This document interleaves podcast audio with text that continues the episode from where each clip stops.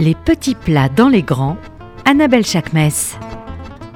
Bonjour à toutes, bonjour à tous. Alors, vous êtes sur RCJ 94.8 et vous écoutez les petits plats dans les grands. On va parler sucre, glucides et on va faire la révolution ce matin autour de, la table du plateau. Bonjour à toutes et à tous. Euh, bonjour Jessie Nchospé. Bonjour Annabelle. Jessie Nchospé, vous venez de sortir un livre qui s'appelle Faites votre glucose révolution et qui est juste euh, en une semaine un best-seller, on peut le dire. C'est vrai, oui, merci beaucoup. J'ai voulu vous recevoir ce matin parce que vous avez changé ma vie et je voulais que vous changiez celle des auditeurs aussi parce que vraiment c'est alors c'est moins comme d'habitude c'est-à-dire qu'on va parler de petites recettes euh, que j'ai réussi à capter avec votre livre. On va parler euh, de cidre, vinaigre de cidre, pardon aussi, avec la marque Archie et Marina Lemaire. Bonjour, Marina. Bonjour Annabelle. Et euh, bah, on a gardé, on a gardé le Raph Kaufman avec nous parce que il y, a une vraie problématique de santé. Oui, complètement. C'est-à-dire, expliquez-nous. Ah, vous voulez carrément que je. Bah, expliquez-nous parce que vous, vous, n'êtes pas resté pour rien. Non, non. Alors, il y, a deux problématiques. Bon, après, il y a celle de la communauté dans son ensemble. Vous savez que euh, depuis, euh, depuis des lustres, euh, tous les samedis matins, après l'office, il y a un plus qu'un gueuleton, c'est ce qu'on appelle un cocktail, ce qu'on appelle le kidouche, avec bien sûr l'introduction euh, sur le vin pour sanctifier le jour du Shabbat. Mais il est vrai que les gens sont affamés. Trois heures d'office entre ceux qui ont fait une hypoglycémie et ceux qui ont pris euh, trop rapidement du sucre, des sucres rapides. On arrive avec des gens qui se pardonnez-moi le terme, qui se jettent sur le sans, sans contrôle.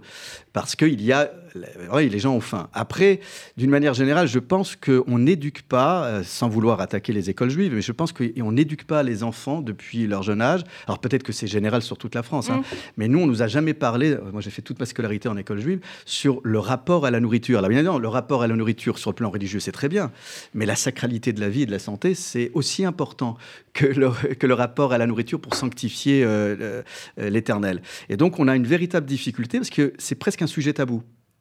Et puis de surcroît, puisque maintenant je suis aussi avec la casquette de directeur du séminaire israélite de France, je me suis mais bon, il était gentil. Je venais d'arriver. Lui, il avait 40 ans d'expérience, le cuisinier. J'avais beau lui dire euh, que les repas n'étaient pas équilibrés. Euh, alors, il fallait bien sûr qu'ils tiennent toute la journée parce que c'est des mm. étudiants de 9h à 19h. Ils sont pour certains internes. Donc, les repas n'étaient pas toujours équilibrés. Et quand j'ai commencé à rajouter, euh, à demander de faire une tentative de, de légumes verts, les, les, gens avaient faim à 15h. Donc, du coup, ils se plaignaient au cuisinier. Et donc, c'est vrai que quand je vois des jeunes garçons qui se destinent à être rabbins, mais qui déjà ont parfois une surcharge pondérale, alors que quand ils sont arrivés, je les ai accueillis chétifs, je me sens responsable. Mais en même temps, je ne suis pas connaisseur et je ne suis pas capable de, distinguer euh, euh, tout, cela. Mais si on peut faire une révolution glucose, une glucose révolution, alors là, je serai heureux. eh bien alors, justement, Jessie, racontez, on peut se tutoyer parce qu'en ferait dans la vraie vie, on, se tutoie. Alors, explique-nous pourquoi tu as eu envie de faire ce livre? Parce que moi, ça a été vraiment pour le coup une révolution. Bah écoute, j'ai écrit ce livre parce que j'ai découvert à travers mon chemin personnel de santé que la plupart d'entre nous souffrons de pics de glucose tous les jours. Et euh, les, tu vois, on estime qu'à peu près 90% de la population a des pics de glucose tous les jours après les repas. Et que ça donne très faim, ça donne des fringales, ça fait grossir, ça fait vieillir, ça fait qu'on se sent pas bien, on est en manque d'énergie. Et donc, dans ce livre, ce que j'ai fait, c'est que j'ai rassemblé la science toute récente. Et je l'ai transformée en 10 conseils très simples mhm. qui permettent aux gens d'apprendre à éviter ces pics de glucose tout en mangeant tout ce qu'ils aiment. Donc on n'est pas là pour dire euh, il faut arrêter de manger des féculents, des sucres. Au contraire, je vous apprends comment les manger avec moins d'impact sur la santé et sur le poids notamment. Parce que ça veut dire quoi les pics de glucose comme impact sur la santé? Alors déjà, je vais vous dire ce qu'est le glucose peut-être. Oui, avec plaisir. On va commencer la base. Donc le glucose, c'est l'énergie préférée de votre corps. Donc chaque cellule de votre corps utilise le glucose pour euh, performer sa fonction. Donc là, Annabelle, les cellules des yeux utilisent du glucose pour me regarder. Moi, les cellules de ma langue utilisent du glucose pour parler. Votre corps raffole du glucose, il en a besoin tout le temps. Le problème, c'est que parfois, on a trop de glucose dans le corps. Et la façon dont on apporte le glucose à notre corps, c'est en mangeant soit des féculents, donc pain, pâtes, euh, riz, etc., soit des sucres, donc fruits ou choses sucrées. Et quand il y a trop de glucose dans le corps, donc notamment quand après un repas, on enregistre un pic de glucose dans le sang, ça cause des problèmes physiques et mentaux. À, ce point-là? Ah ouais, à ce point-là, ouais. Ça veut dire que si des fois j'ai des petits, ça cause, non mais ça peut, ça peut effectivement être à cause du glucose. Bah écoute, oui, donc on sait que les pics de glucose, tu vois, enclenchent plein de processus dans le corps et notamment euh, bah, cardiovasculaire aussi? Bah oui, au long terme. Donc les pics de glucose au long terme, euh, mm. tu vois, sont liés au développement du prédiabète, du diabète de type 2, des maladies cardiovasculaires, du cancer. Enfin, si tu veux, ça crée un terrain vraiment favorable à toutes les maladies chroniques. Mais aussi à court terme, tout de suite aujourd'hui, si après un repas, euh, tu es fatigué ou tu as envie de sucre en milieu d'après-midi, c'est probablement parce que tu as eu un pic de glucose et ensuite tu as eu une chute, de glucose. Et ces chutes nous donnent faim, nous donnent envie de sucre et nous font manger plus. Et quand on a des, des coups de barre après manger, c'est ça aussi? Écoute, en majeure partie, oui. Après, bien sûr, il y a l'autre facteur. Mais en général, ça peut être lié à un pic de glucose parce que 90% d'entre nous les enregistrent tous les jours sans le savoir. Et donc, quand on utilise, tu vois, les, la science que je partage, ça permet d'éviter ces pics et donc d'éviter les symptômes euh, dont on est tous très familiers. Donc, euh, les baisses d'énergie, euh, les fringales, les problèmes de peau, les problèmes de fertilité. Enfin, il y a plein de trucs, en fait. Dans, ce livre, parce que toi, en fait, à la base, tu es, scientifique. Mhm. Exact, ouais. Moi, j'ai étudié les maths et ensuite la biochimie. Et tu es spécialisée dans la vulgarisation scientifique. Ouais, moi je me vois un petit peu. J'ai grandi avec C'est pas sorcier, tu sais, Fred et Jamie. Je sais pas si vous voyez.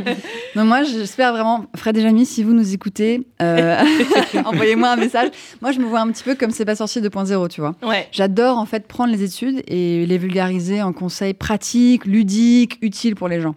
Parce que c'est ce qu'on disait avec euh, le Raph Kaufman juste avant l'émission. En fait, toi, ton livre et toi, là, le, compte Instagram, c'est devenu un phénomène de société. C'est-à-dire qu'en quelques mois, tu... parce que moi, je te suis depuis longtemps, mais en quelques mois, il y a eu. Euh, on, est à 600 000 followers. Ouais, c'est un problème de c'est un problème de santé publique. Et c'est pas qu'en France, tu vois, le livre, il est traduit en 30 langues, c'est un best-seller dans chaque pays dans lequel il sort. là. Vu ça. Et en fait, j'en suis ravie parce que cette information est vraiment euh, extrêmement utile et c'est pas compliqué. Tu vois, c'est pas un régime, c'est gratuit. Ça change la vie et je suis tellement heureuse de pouvoir partager les découvertes que les scientifiques formidables ont fait autour du monde et les amener au grand public.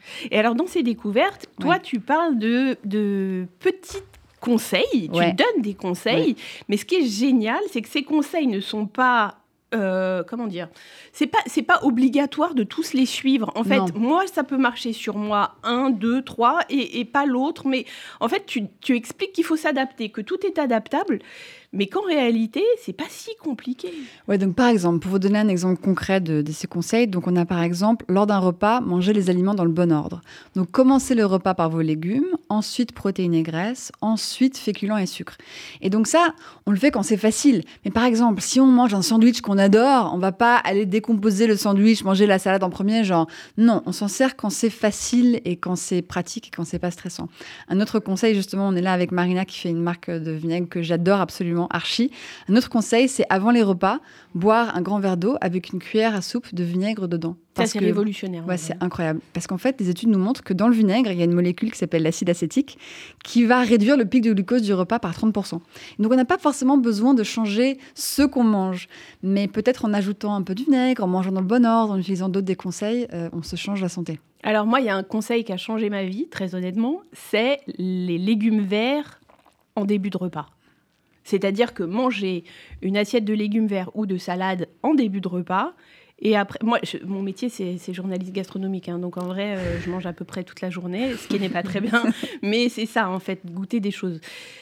Ça, ça a un impact considérable. Mm. Donc, en, en, recette, entre guillemets, en conseil qu'on peut donner aux gens, on peut leur dire, OK, vous avez, par exemple, ce soir, ça va être l'éclatade, on peut se dire quand même.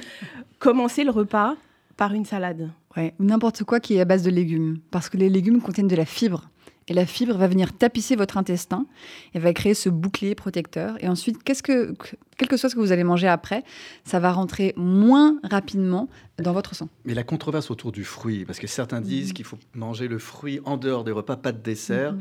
Euh, on peut le manger avec le repas ou il faut que ça soit complètement euh, dissocié? Alors d'un point de vue glucose, il vaut mieux manger le fruit en dessert. Et donc je me suis intéressée à cette euh, tradition. Pourquoi est-ce qu'on dit qu'il faut manger des fruits en dehors des repas? Ce que j'ai trouvé, c'est un médecin pendant la Renaissance qui a dit qu'il fallait faire ça, sinon les fruits mangés en dessert allaient putréfier dans l'estomac. Alors en fait, euh, il a dit n'importe quoi parce que c'est pas possible. Donc je vous rassure, ce n'est pas vrai. Euh, si on regarde la science moderne, c'est très clair que les fruits en fin de repas c'est mieux. Alors bien sûr, si vous, à titre personnel, les fruits en fin de repas, vous le sentez pas, ça, vous n'arrivez pas à gérer, il y a pas de problème, ne hein, le faites pas. Mais si vous ne sentez pas de différence, il y a aucun problème. Et les sucres en fin de repas c'est mieux. Alors autre question. c'est bien, c'est hyper non, moi qui suis très nocturne, donc je mange en décalé. Je n'arrive pas à manger aux, horaires habituels. Donc euh, mon déjeuner, je le prends vers 5h, 6h. Et donc du coup, vers minuit, 1h, j'ai une fringale. Est-ce que j'ai le droit de manger ou pas? Vous allez vous coucher direct. Allez. Non, pas. Mais non, non, mais si, non, mais écoutez, il n'y a pas de problème. En fait, une question d'horaire, si ça c'est votre cycle naturel et que vous prenez plutôt votre dîner vers 1h du matin, il n'y a pas de problème.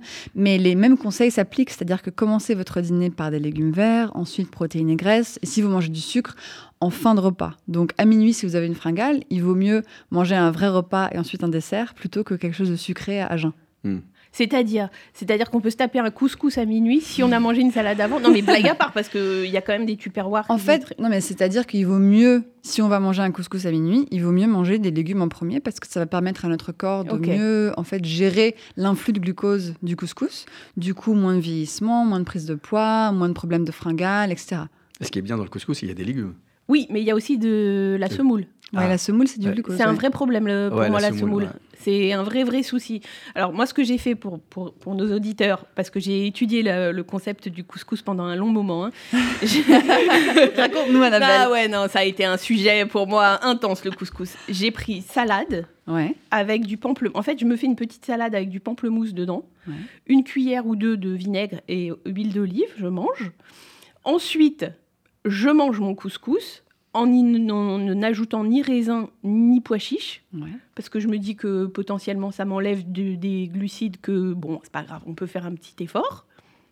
Et voilà. Et euh, deux heures après, j'étais euh, à 1,60, ce qui n'est pas excessivement. Euh, ce que tu pourrais faire aussi, tu vois, après un repas comme ça, c'est un autre des conseils dans Glucose Révolution, c'est marcher pendant 10 minutes ou ah utiliser tes muscles pendant 10 minutes. En fait, si on utilise nos muscles après un repas, dans l'heure qui suit le repas, nos muscles, en cherchant l'énergie pour se contracter, vous regardez dans votre sang en premier. Et s'il y a du glucose là, ils vont attraper le glucose du sang et réduire le pic. C'est incroyable ce que tu dis parce que toute cette semaine, on commence à revoir les gens. Enfin, on est euh, voilà, on est re dans une dynamique sociale où on voit les gens et on discute. Et en réalité, tout le monde m'a dit mais t'as maigri, c'est pas possible. En vérité, euh, zéro gramme de moins sur la balance. Mm. Mais à cause de mon diabète, je marche beaucoup plus ce qui doit sculpter quelque part ou affiner ou je ne sais tu pas. Sais, le poids, ça n'a rien à voir avec, euh, tu vois, à quoi tu ressembles parce qu'en fait, tu peux avoir pris du muscle et du coup, elle a perdu du gras et donc Là, sur la balance, rien n'a changé, mais en fait. Euh, physiquement, ça change ça peut énormément. Donc, ce conseil de marcher et de faire de l'exercice, c'est euh, un vrai conseil, en fait. Ah non, c'est un vrai conseil dans le livre. Et ah, tu peux aussi faire, par exemple, tu peux, je sais pas, danser dans ton salon. si, j'ai un vélo d'appartement, je peux faire du vélo d'appartement tout de suite après le repas pas Vous pouvez attendre, vous pouvez attendre une heure, c'est pas besoin d'être juste après. Mais oui, n'importe quoi, en fait. marcher autour du pâté de maison, danser, faire la lessive, enfin, ce que vous voulez, quoi. On va voir aussi maintenant avec euh, une jeune femme qui s'appelle Charlotte Zetoun comment les marques s'adaptent à cette révolution. Charlotte Zetoun, bonjour. Bonjour. Merci d'être avec nous ce matin sur RCJ. Merci à vous, merci à vous. Alors Charlotte, normalement, c'est enfin votre place dans cette émission elle est un peu bizarre parce que vous faites une marque vrai. vous avez une marque de cookies qui s'appelle Cookie Diction et qui est quand même genre euh, le truc qu'on ne pouvait pas imaginer euh, en, enfin en, termes de glucides euh, acceptables. Mais vous venez de créer toute une gamme qui est sans lactose et sans gluten. C'est quoi ce choix? Pourquoi? Exactement. Donc en fait, on a monté, on a développé une gamme qui s'appelle les Not Guilty donc euh, voilà, euh, plaisir non coupable. L'idée en fait, c'est qu'on avait de plus en plus de clients qui euh, venaient nous voir en nous disant est-ce que vous avez du sans gluten, est-ce que vous avez du sans lactose, et on s'est rendu compte que, ça nous faisait énormément de peine à chaque fois de leur dire bah écoutez non, vous pouvez pas les manger. Et l'idée en fait de nos cookies, c'est que ce sont des cookies extrêmement gourmands avec des toppings, avec des pâtes à tartiner maison bien évidemment, mais il y avait du gluten il y avait du lactose. Donc on a travaillé pendant, sans mentir, 5-6 mois sur les recettes sans gluten et sans lactose puisque nous, nos cookies, euh, ce qui fait la différence également, c'est la texture. On est très très très porté sur cette histoire de texture croustillant à l'extérieur, moelleux à l'intérieur. Et du coup, en changeant les recettes, en apportant de nouveaux euh, ingrédients, on changeait les textures. Et donc, on a travaillé pendant énormément de temps pour trouver en fait une recette entre guillemets un peu magique qui euh, nous permettait de, faire du bon, Ouais. puisque voilà, adapté à tous les interdits ou aux intolérances des clients, mais euh, également du délicieux, quoi. Mais alors, moi, je, pour être très honnête avec vous, je les ai goûtés les deux. hein. Je n'ai vu Oui. absolument aucune différence, si ce n'est peut-être Ah, bah, celui au lactose, enfin sans lactose, euh, qui, qui est peut-être, qui peut sembler un peu plus sec sur le dessus, Exactement, oui. mais qui ne l'est absolument pas en vérité quand on croque dedans. Mais il y a surtout zéro différence avec un cookie normal. Ouais, ouais, c'est c'est vrai parce qu'en fait, on a déjà nous notre force aussi, c'est qu'on fait tout maison. Du coup, en fait, on, a- on s'est dit comment est-ce qu'on peut pouvoir remplacer le gluten et le lactose? Donc le lactose, bien évidemment, on l'a remplacé par la margarine, qui est une matière grasse végétale. Mhm. Et euh, pour ajouter ce gourmand qu'on a avec le beurre, mais qu'on a perdu du coup avec la, la margarine, on a Mhm. rajouté des éléments tels que la pâte d'amande, pâte d'amande maison. En fait, le Ah. gras de l'amande fait que euh, ça redonne un petit peu d'onctuosité. Euh, on a également travaillé l'amande sous forme de poudre et on a rajouté du flocon d'avoine. Donc c'est ce qui fait qu'en fait, il n'a pas la même couleur que les autres, puisqu'il est un petit peu plus foncé et entre guillemets un petit peu plus granuleux du fait du flocon. Et euh, mais ça redonne malgré tout euh, cette texture assez moelleuse, quoi. Alors, ça veut dire flocon d'avoine, ça veut dire des fibres en plus, en plus de tout. Exactement. Ok. Oui, en plus, je pense qu'en termes de nutriments, il est vraiment beau, il, est, il est meilleur, quoi. Bah, en tout cas, moi, il a clairement euh, pas du tout impacté ma enfin quasiment pas impacté ma glycémie parce que ah, vous, bah, magnifique. vous mettez des sucres qui sont des sucres euh, non raffinés, c'est ça? Exactement. Oui, ça, en fait, c'est quelque chose qu'on fait depuis le début, même dans nos cookies classiques. On essaye d'utiliser euh, des sucres non raffinés qui ont un pouvoir sucrant plus important et de ce fait, on peut réduire les quantités. C'était de base pas tant pour dire voilà, on essaye de faire du meilleur, etc. Parce que euh, le, le sucre c'est pas bon pour la santé. Tout ça, bien évidemment, qu'on l'a pris en compte.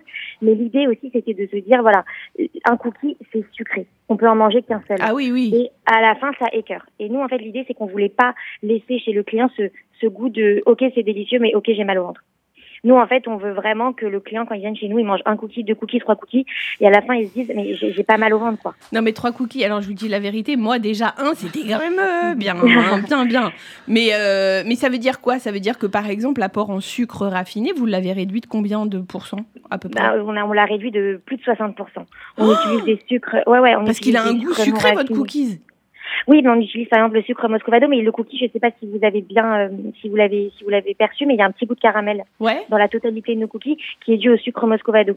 Ah mais c'est incroyable. Mais c'est pour ça que je comprenais pas en fait avec ce que j'ai mangé l'impact que ça avait eu sur ma glycémie. C'est-à-dire que normalement je peux faire, j'habite au bord d'un lac, je peux faire trois tours de lac, vous voyez, genre 10 km pour que ça redescende et qu'on se détende.